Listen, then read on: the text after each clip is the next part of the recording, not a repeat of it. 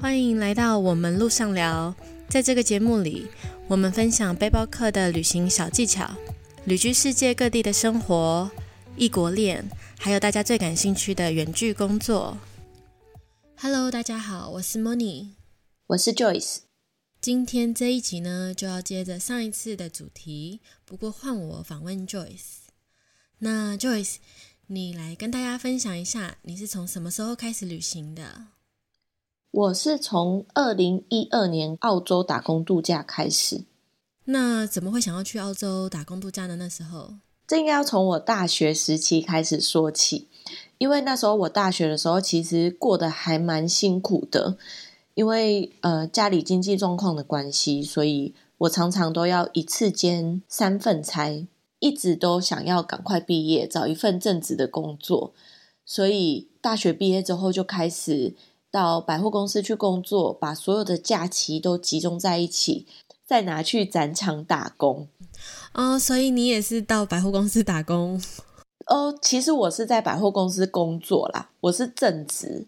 但是我看上那份工作最大的优点就是它的假很多，它就是那种一天要上十二、十三个小时，但是它一个月可以休个十天、十五天的那一种。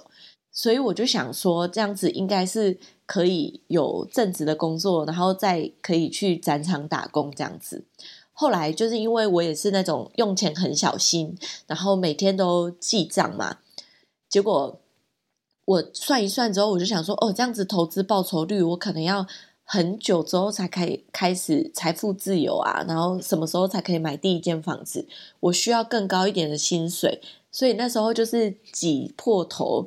就想要进鼎泰丰去工作，不过呢，我就是每天都投履历，他们都不理我，因为我我毫无语言能力，就是我的英文就是烂到炸，就是你也知道，从高中、大学英文都是被死当，连补考机会都没有的那一种，所以我真的是硬着头皮把我的履历递给一个我很不熟的朋友，然后请他问他有没有机会可以帮我把履历，就是。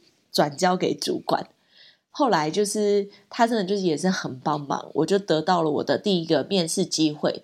那当然就是就要好好把握嘛。第一次面试、第二次面试，然后还有试做，就是自己一过关斩将的通过之后，就在鼎泰丰开始工作。那做大概半年之后，我就发现我身边的人怎么都开始一一的去澳洲打工度假，就是那一阵子还蛮流行的。然后我就开始问他们，才辗转知道说，哎，好像去那边可以赚蛮多钱的。那时候我的脑海里真的是，就是钱对我来讲是很重要的事情，所以我就把鼎泰丰的工作辞掉，就想说，好，我要去澳洲打工度假，赚我的第一桶金。所以为什么会开始旅行呢？一刚开始，我其实是为了赚钱才开始旅行。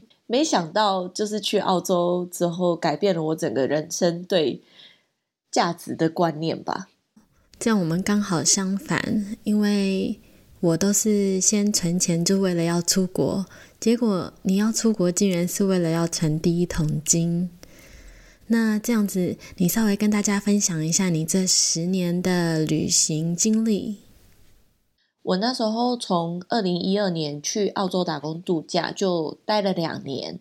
后来一四年的时候结束，就有去纽西兰，有去斐济，之后去了美国，也去了日本、泰国，就是呃用那种行李箱的旅行开始旅行。结束之后就回到台湾工作了，差不多快一年之后，我就又飞到韩国去，算是用打工度假签证。加上念语学堂这种学生的身份，待了将近两年之后呢，就是我在韩国的时候，就是认识了 Mocha to Go，因为受到你们的启发，就开始了我的背包旅行，到了东南亚，又到了中南美洲，遇见了 Moni，接着呢，我就回到了台湾，就是因为我一直都是呈现破产旅行的状态嘛。所以就是又又没钱了，又回到台湾开始工作，然后工作了大概一年之后，我又把工作辞掉，去环欧。环欧结束之后，我就去了纽西兰打工度假。结果没想到呢，就是在纽西兰遇到疫情爆发，就被锁国封城在纽西兰。好不容易回到台湾之后，就开始了我的徒步环岛。那徒步旅行呢，就是也又是我人生另外一个转捩点啦。我就开始爱上了徒步旅行，之后去把台湾各个离岛全部都走一圈，也到意大利生活了七个月之后，到今年我就飞到了西班牙去走了我的朝圣之路，一直到现在，嗯，开始我的旅居生活。那你当初怎么会想要开始徒步旅行呢？这是什么机缘之下开始在台湾徒步环岛？那时候是因为在纽西兰遇到疫情嘛，最后就是回到台湾，在隔离的时候，其实蛮迷茫的，不知道自己下一步到底想要做什么，也想要继续旅行。不过台湾各地其实我大部分都已经去过了。就想说，那用不同的方式来旅行看看好了。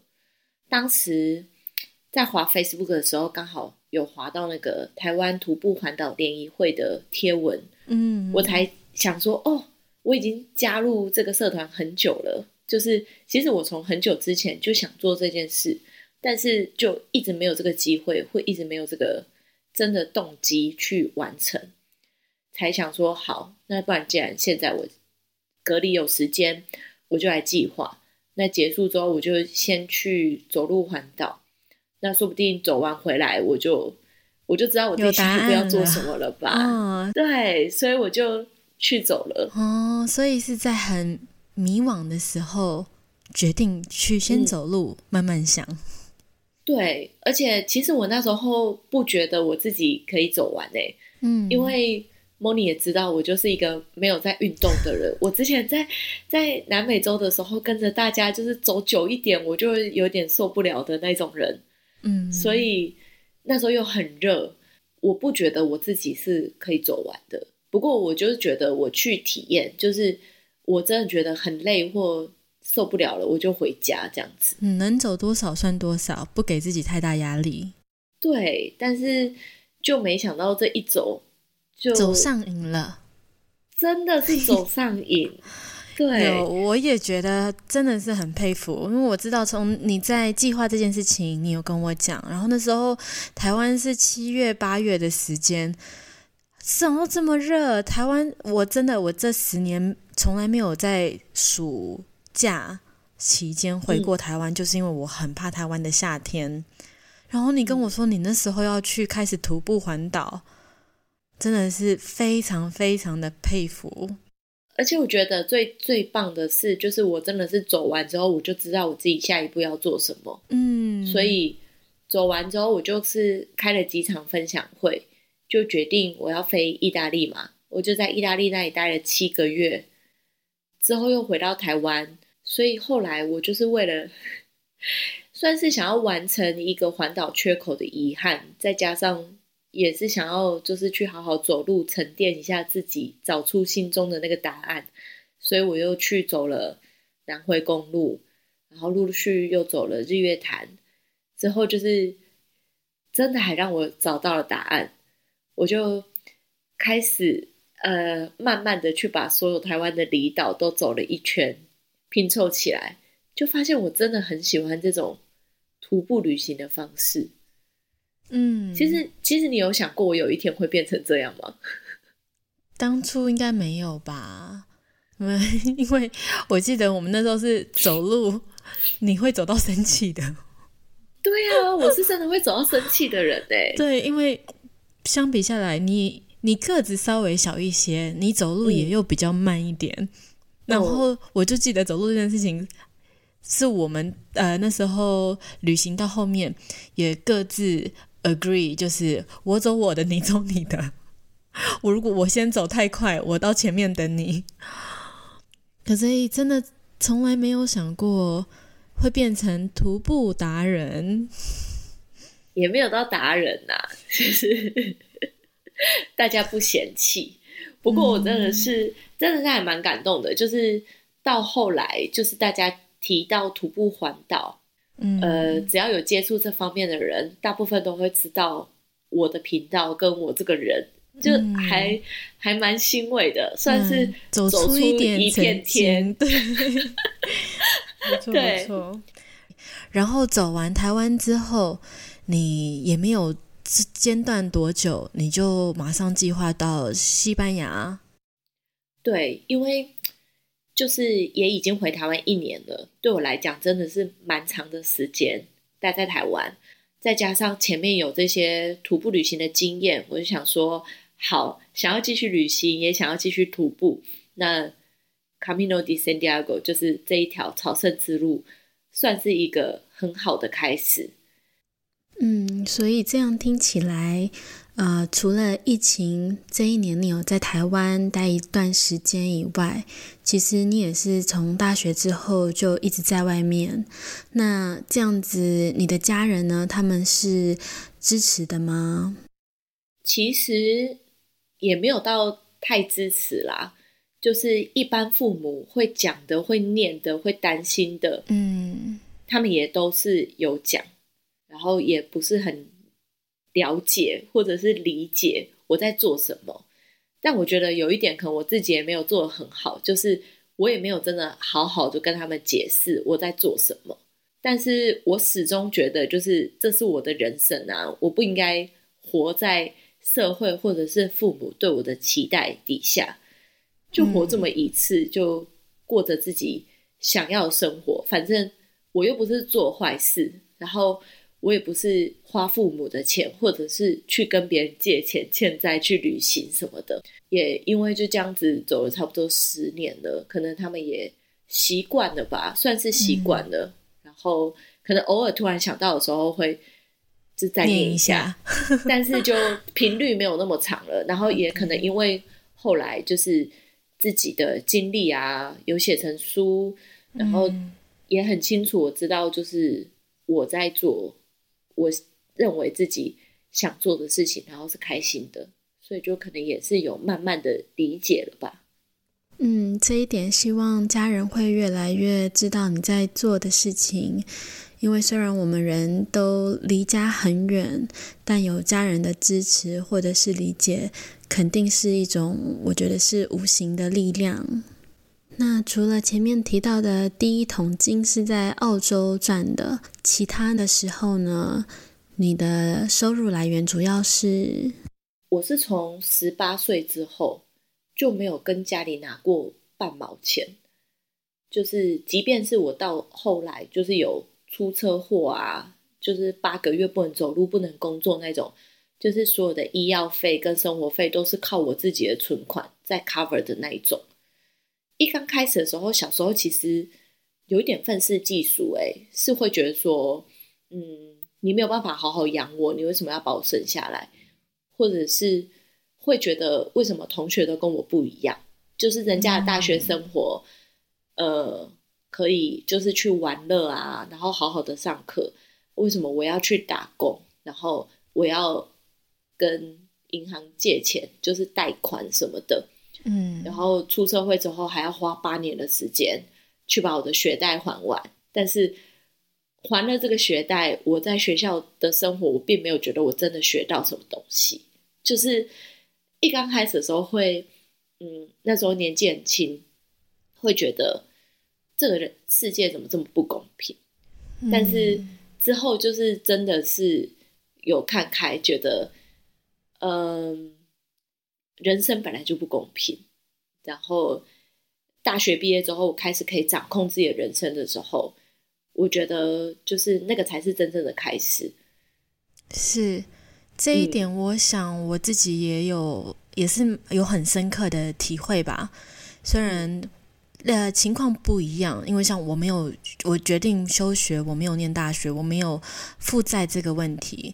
可是我记得我小时候也是有很多的，就是会去比较，然后就因为我是单亲，然后就是我还从国外回来，然后在很多人可能姑姑家、爷爷奶奶家这样子搬来搬去，我是在另外一个情况下会有不平衡，觉得为什么？对我小时候就是个背包客了，那这一直觉得自己没有家，这种心情其实到很大年纪很大之后，才慢慢的消化掉，才才觉得说，也因为这样子的不一样，可能稍微辛苦一点过去，可是才有现在的我们。我我我也是搬家达人，就是 从小就很会断舍离，因为一直在搬家。我懂，我懂。对，所以那时候就是大学的时候，我记得我有在餐厅打过工，然后也有去大卖场叫卖过，就算是什么都做过。然后就到了我十年前澳洲打工度假的时期。到澳洲之后，其实。很多人选择做的，要么是肉厂，不然就是农场。那那时候是因为有认识的人在肉厂里面，所以我们一刚开始的时候也是进到肉厂去工作。我记得那时候工作还蛮辛苦的，就是那时候我想说，哦，我是一个亚洲女生，又这么矮一个，一进去他们一定是把我分到包装部门的，不然我还能做什么？结果我第一天进去，他就配了四把刀给我。我整个超级傻眼，我就突然变成刀手了，然后我也不会磨刀什么的，就被送进内脏房去工作。而且我我做的工作也不是什么呃心脏啊、肾脏啊，就是那种小的内脏，我做的是肠子啊、胃啊、羊皮，就是很粗重的那种，会被喷的全身都是大便的那一种。哇！然后对，所以一刚开始的时候又不会用刀，所以都用蛮力。但是蛮力又比不过别人，就常常都是早上起床都是板机子，手张不开，都要去泡热水，把它搬开之后再继续去工作。我记得那时候回家的时候，每一天室友都会叫我先去洗澡，因为我真的很臭，然后手就是严重到就是连房间门的喇叭锁都打不开的那一种。所以听起来，在澳洲打工度假是蛮辛苦的，就那一段生活不是轻松的喽。对，就是我觉得是我啦，可能有一些人他们在包装部门啊，或者是做其他的工作，或许会轻松一点。但我觉得那时候是我自己，呃，经验不够，语言能力也不足，所以我能做的事情就有限。后来就是在澳洲结束。两年回到台湾之后，我记得我那时候做什么工作哦，我回到百货公司去工作，因为我很清楚，我只有要在台湾待差不多十个月的时间，我就没有要找一份长期的工作，就是定下来。但是如果我回到百货公司去工作的话，第一就是我可能投履历啊、面试都会很顺利，然后再加上那是我熟悉的工作，我很快就可以上手。然后因为在那个工作，我可以。好好的利用工作之余学韩文，然后又有很多的假期可以去旅行，我就觉得，嗯，好，这个应该是我现阶段很想要的工作，我就回去了。那存了一阵子的钱之后，我就出发到韩国，也是用打工度假的方式去韩国。不过这一次就很不一样了，我就没有在韩国的雇主底下工作，因为。第一是因为地点的关系，我那时候住在仁川，就是离首尔要一两个小时车程的地方，所以如果我去什么美妆店啊，或者是一些奥莱，他们需要中文的人，呃，商店里面打工的话，可能我工作完都已经十点、十一二点了，那我可能都会赶不上地铁回家，或者是回家就太晚了，又再加上我听说很多人就是去。那边工作可能会被欺负什么的，我就没有打算要去韩国雇主底下当员工。哦，你在去之前就听说过很多人是讲中文会在那边被雇主欺负吗？嗯，有哦，就是像背包客栈啊什么的。我我们那时候是用背包客栈还是什么样？就是可能他们还是会对韩国人比较好。嗯，所以。呃，可能同时你有其他同事，再加上你一刚开始去语言其实没有那么好的时候，嗯，其实难免可能你会感受到，嗯，心里会不舒服。然后再加上，因为我一刚开始是都不会韩文的嘛，去学韩文，我就我自己就是不是很会学语言的那种人，我就很怕，就是我要考试的时候，我会嗯没办法工作跟学业兼顾。所以我就想要有一份工作比较弹性的，呃，时间才决定我在韩国要做代购。如果你不想错过我们最及时的旅居生活、远距工作分享，请记得追踪我们的 IG The Mojo Studio，也可以在 Podcast 首页找到我们的连结。希望能在 IG 见到你哦。但是那时候其实一刚开始做，很无头苍蝇，也不知道自己到底想要卖什么，或者是要怎么卖、怎么经营。就是开了一个粉丝页，就算是跌跌撞撞，边做边学，嗯，大概经营了六个月、八个月左右，就开始变得蛮稳定的哦。然后就是也很习惯，就是开团啊、流程啊、要卖什么啊、对什么东西有热情，收入也很稳定，嗯。然后韩文也越来越好，在韩文越来越好之后，我想说，嗯，我真正擅长的其实还是旅行。那我就开始从身边的人想要来韩国，开始帮他们规划做那种就是小团的客制化的地陪服务。嗯，那就是其实搭配着地陪跟代购，我在韩国的收入应该算是我这辈子做过收入最高的，比澳洲都还高，人生巅峰。对，就一个月可以有十几万这样子。嗯，对，澳洲那时候一个月。应该了不起，就是七八万。嗯，你说在工厂很辛苦，肉厂很辛苦的时候。对对对，但是当然那个承受压力不太一样。在肉厂就是你肉体上的累，但是你精神是，你不太需要很聪明还是干嘛？动脑。嗯，对。但是在韩国是一种精神上的折磨，因为呃，有时候你寄东西你没有办法。有一些包裹它就是不到，或者是寄到的时候它坏掉、摔伤了，就是而且有两段，你从韩国寄到台湾，从台湾再分寄给别人，中间其实都会出，有时候都会出很多差错，或者是呃你要翻译啊什么的，去跟店员叫货，有的时候有人订了，你去买又不一定买得到，又要退别人钱，嗯，就是那是一种来来心理的压力比较多，嗯嗯嗯。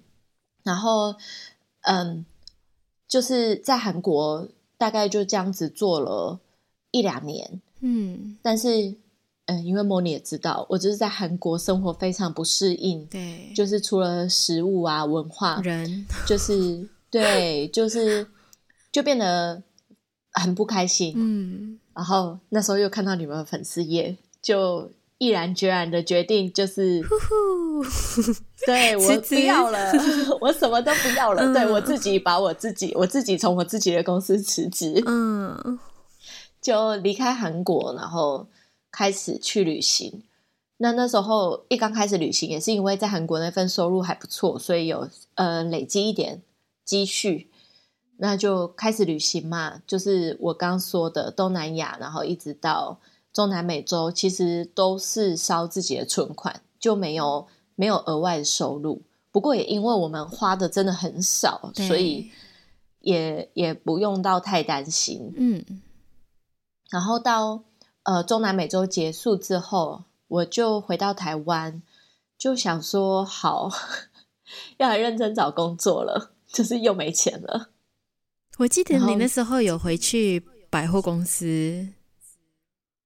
一段很短的时间，就好像他们周年庆，就是你那时候，我呃回去，只能说赚一波，然后我去 visit 你。哦，你居然记得？对对对，因为百货公司每一年都会有两个大档期，一个就是周年庆，一个就是购物节。只要遇到这两个大档期的时候，我通常都会想办法回去打工，因为那个打工还。当时这样子算起起来是蛮好赚的，因为你必须得熟悉那些收银系统，又是碰钱的，所以不是人人都可以做的。那你通常去占这种档期，一天就可以有两千，然后又可以有餐费，就是嗯，可能你之前认识的人就会把一些餐费什么之类的让你吃，所以算是你去做一档，你就可以存一笔 旅游基金，一小段的旅游基金，嗯。然后那时候就是有稍微兼差，因为嗯，我我身边的人其实真的好像只要知道我在台湾，就会说，哎，现在有什么打工今天我们缺什么一日工读生，你要不要来什么的？我觉得也是之前真的是工作经验的累积。那大家记得你这个人，当有机会的时候，他们就会问你要不要来兼个差，有个收入这样子。那其实只要有机会，我大部分我都是会把握。然后，嗯，之后就也是想说，不行不行，真的还是得找个工作。不过我那时候就是心心念念想说，哦，我要去纽西兰打工度假，所以我只是要找个差不多，嗯，一个一段期间的工作。那时候只想找个半年的工作，就因缘际会的踏入了旅宿业。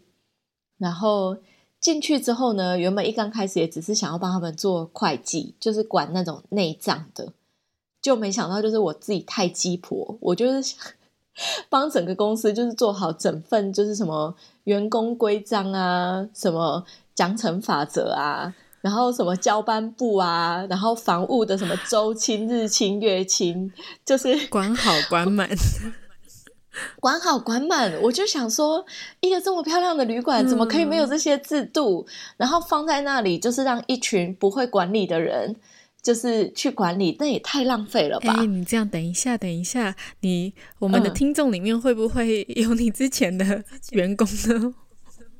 不不会啦，不会不会，而且我说的也是事实啊。OK，好。然后，然后那时候我就是，反正就是很鸡婆的把整个公司就是拉回正轨。我不敢说把它变得很好，但是至少是回到原本应该有的制度。嗯，那老板可能也是看到了，就问我要不要当。那个旅馆的协力就是当后勤的主管。嗯哼，其实我考虑很久，因为我并不觉得我可以在这个工作待很久，但是我觉得接了主管职就会有一个责任在，可能就会离不开。中间其实有很多次的谈话，嗯，但是呃，我跟你一样，就是我就是诚实跟老板讲，就是我有计划我要去印度旅行一个月。然后我也有计划，我要抽纽西兰打工度假，不过我不知道我会不会抽到。嗯，就很多不定数，很多不定数，但这些是我确定要做的事。嗯，那如果他确定这样子还想要害我的话，那我也很愿意做好。那如果我真的有一天要离开，我会交接好才离开，我不会就是突然跟你讲我要离开，但是我告诉你我接下来的计划这样子。嗯，那后来当然他也是接受了。而且我也抽到纽西兰了，结果呃，可是因为抽到之后有一年的时间可以出发，嗯，我就用这一年的时间好好的把我分内的工作做好，之后交接好之后，我就离职去环欧，环欧结束之后，我就去纽西兰。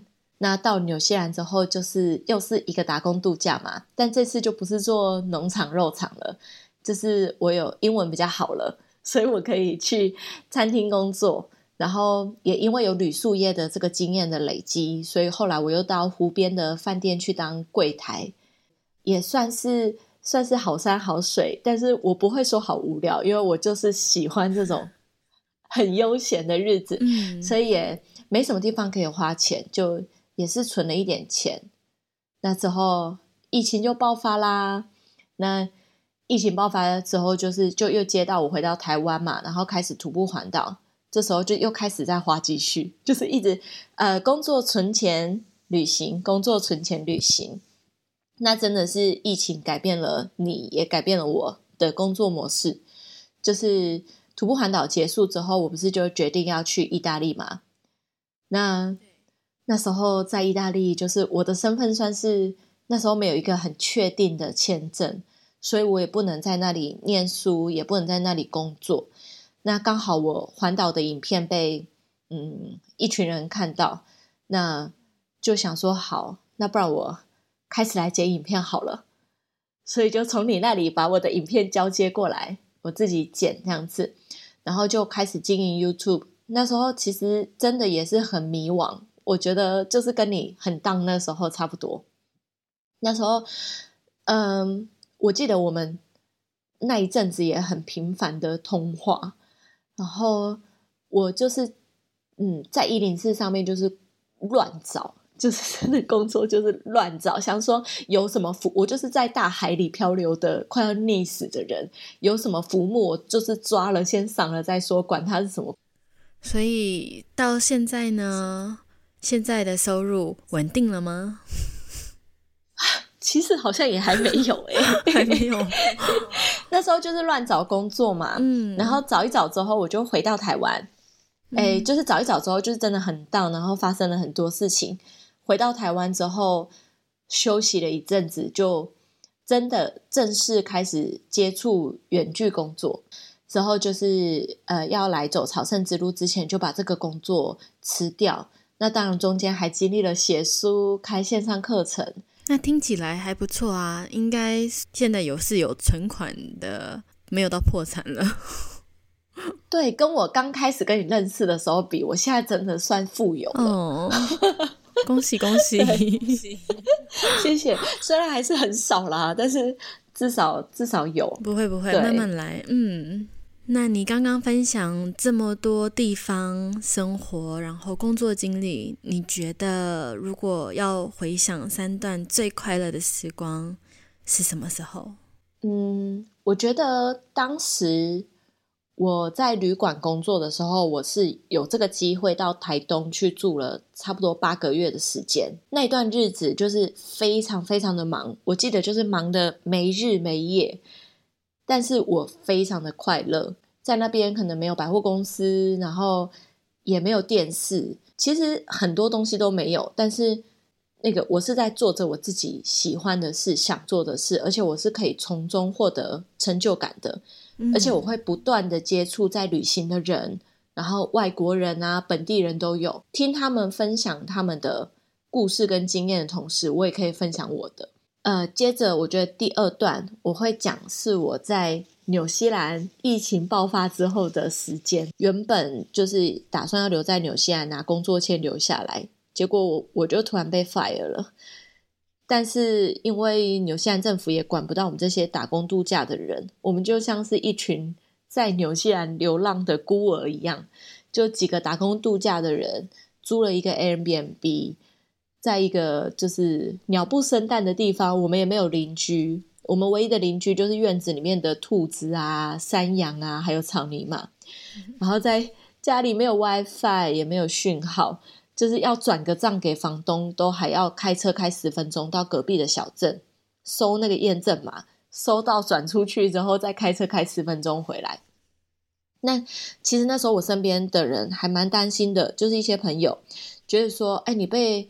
锁在那里又没有收入，要继续烧钱，然后没有网络，然后也没有也没有邻居可以帮你们。你们一群这样外国人应该很无助、很沮丧、很想要赶快回家吧？我我真的其实我自己也是很惊讶。我那一段日子我真的没有一天觉得是无聊的，因为就是你每天早上起床。你做的每一件事情都是你真的发自内心想做的。你这个时候，你想要出去散步就散步，你想要窝在沙发上面看书你就看书，然后跟大家一起玩游戏，你也不用顾虑到说哦，我们明天还要早起上班，不可以玩那么晚或什么的。嗯，所以那段日子我也真的是蛮开心的。接下来呢，就是第三段的话，我觉得可能就是我整个徒步旅行的过程。嗯，就是在台湾算是是感受到满满的那种人情味。台湾人情味真的是国外没有办法比的。我跟大家讲，大家都很惊讶，就是你在台湾徒步环岛，真的会有很多人过来送水、送运动饮料，跟你说加油，还有就是甚至会问你今天有没有地方住，邀请你到他家去住的，然后给你食物这种。是所有外国人听到就是都很惊讶，怎么会有一个这样子的地方？嗯，我觉得那真的是一段充满爱的旅程。嗯，然后之后就是到西班牙去走朝圣之路，我觉得这一段又是另外一种进化。因为我之前不是有跟你说嘛，就是我的瑜伽老师跟我讲说，就是你不要觉得冥想只是坐在那里听着冥想的音乐，把眼睛闭着。而是就是你专注的在做一件事情，你听不到外面的声音的时候，就是这样子也算是对你的冥想。这也是之所以他觉得为什么我会这么沉迷于就是打扫啊、煮饭啊，还有走路这件事情。嗯，因为我是很享受这种，就是很像一个人活在三度空间，活在跟别人不一样空间的这种过程。我觉得那个是我，呃，我现在已经养成这种习惯，就是我必须去有这样子的时间去聆听自己到底想要的是什么，不管是身体给我的反应，或者是心理给我的反应。那我觉得对我来讲，这个是很疗愈的，也是为什么我会一直不断徒步旅行的原因。嗯，所以我觉得这应该算是我目前为止我会放在第三段，我真的觉得很快乐的时光。这样听起来，对三段，你说从台东到纽西兰，然后再来是徒步的过程，都是比较属于呃安静的。对，而且都是在做自己真正想做的事。那很多人呢都会说很羡慕像我们这样子世界旅行的生活。然后在你的感觉呢？你觉得真的一切都像大家看到的这么好吗？嗯，我觉得就是大家都在羡慕，但是为什么大部分的人都没有去做呢？其实有人真的有想过这件这个问题吗？我觉得大家应该都是害怕吧，这也是为什么你说大家的眼中我们那么勇敢，因为大家就是缺乏了那一个跨出第一步的勇气。对，而且我觉得不管你人生不要讲旅行，就是在做任何决定，其实背后都会有牺牲，只是那个牺牲的成分占的或多或少的问题而已。那其实我们选择这样子一直旅行，就像你上一集有讲到的，就是一些什么稳定的家庭啊，或者是呃有房子、有车子、有小孩这种事情，都是我们现在所没有的，就是别人拥有，但是我们没有的。那更不要说，就是我甚至是想要养一只猫，可能都没有办法，因为养了就要对它负责嘛。那我那么长时间都不在台湾，甚至是。前一阵子回台湾一年，照顾了可能几几十盆的植物，那到离开的时候，要把这些植物交到别人手中的时候，也会觉得他们应该不会好好对待它，就是 也觉得很难过。就是连我们上次去葡萄牙，你记不记得？就是我跟你说我在圣地亚哥想要买磁铁啊，然后我们到 Porto 想要买那个磁铁，嗯，我都会觉得我也没有冰箱，所以我就是只能买一些可以放在我包包上面的。东西，嗯，就因为我的包包就是我的家，对这一点，对我们背包客旅人都真的，我们的包包就是我们的家，我们也不能多带任何我们想要但不需要的东西。对，嗯，而且另外就是也是要承受收入不是很稳定这件事情啦。就是当然你要比起其他这种就是朝九晚五，甚至是公务人员，你要拿比较极端的例子来讲的话。那我们，嗯，心理心脏需要比较大颗，需要承受这种金钱的风险，就是会稍微比较大一点。嗯，这就是我觉得可能是大家看到光鲜亮丽的另外一面吧。我自己还觉得，对大家觉得我们光鲜亮丽，可是有时候我都还是觉得，哈，我的衣橱里面就是我的包包。衣服还是不够，因为看着人家那种穿那种套装啊，或者是就是很厉害的一些衣服，你就觉得啊，我永远都是旅行人的衣服。对，就是像那种料子很挺的那种就很重，或者是那种皮的就很重，要不然就是那种很容易皱的，你就不能不能带。就是我们就是在买东西的时候要想好多，真的真的。那你觉得你目前还满意现在自己的生活吗？你还会继续这样子，还是会想要有一天转回定居在哪里啊？他会回去台湾吗？我觉得这这题我昨天有跟，因为我现在目前也在沙发冲浪中，所以我昨天有跟我的沙发组讨论到，他问我说：“你觉得你会一直旅行吗？还是有一天你会停止？”我就说。我真的不知道，我不想要为我的未来就是下就是定论，就是或者是我就会照着什么样的规则去走。但是我觉得对，不管是 Moni 还是我来讲，就是这十年之后，我们旅行的方式都已经有一点转变了。之前都是在每个地方停个三四天，三四天，现在是在每个地方停三四个礼拜，三四个礼拜。嗯，然后以前是比较是行程满档，就专注在旅行，但现在我们是比较专注在生活，只是是在世界各地生活，所以嗯，会继续旅行，但是可能会不断的转变不一样的方式，就是让自己舒服的状态当然是最重要。嗯，对我我很同意，我自己也觉得，其实旅行已经就是我们生活的一部分了。那接下来呢，你有什么计划？然后，因为我知道你正正要开始旅居了，那有什么想做还没有做的事？其实我好像，嗯，就算是所有的事情都在呃做的过程当中了，就是我们的这个 module 也是在计划了嘛。嗯，然后接下来我也有计划要把我的西班牙朝圣之路的课程录起来，然后也有新的工作要接下来新的挑战，然后开始我的旅居生活，所以应该算是一切都还在计划里面了。但是真的真的真的硬要讲的话，嗯，那可能我还是还是会蛮想谈恋爱的吧，就是哦 会想。对，还是会想要有一个稳定的伴侣，就是不一定要结婚、生小孩那种自私的，但是会想要身边有一个人可以互相照应，对分享日常生活，嗯然后有一种就是就是互相扶持的那个感觉。我觉得我还是蛮想要有这样子的。嗯、那在这边大家就一起祝 Joyce 可以找到一个完美的伴侣旅伴。好啦，不用完美啦，适合就好了，适对，合就好了。。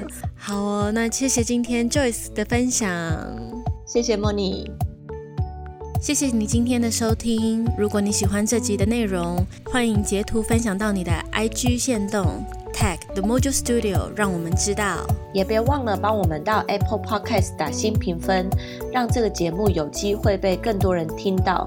那我们就下周同一时间路上聊喽，拜拜。拜拜。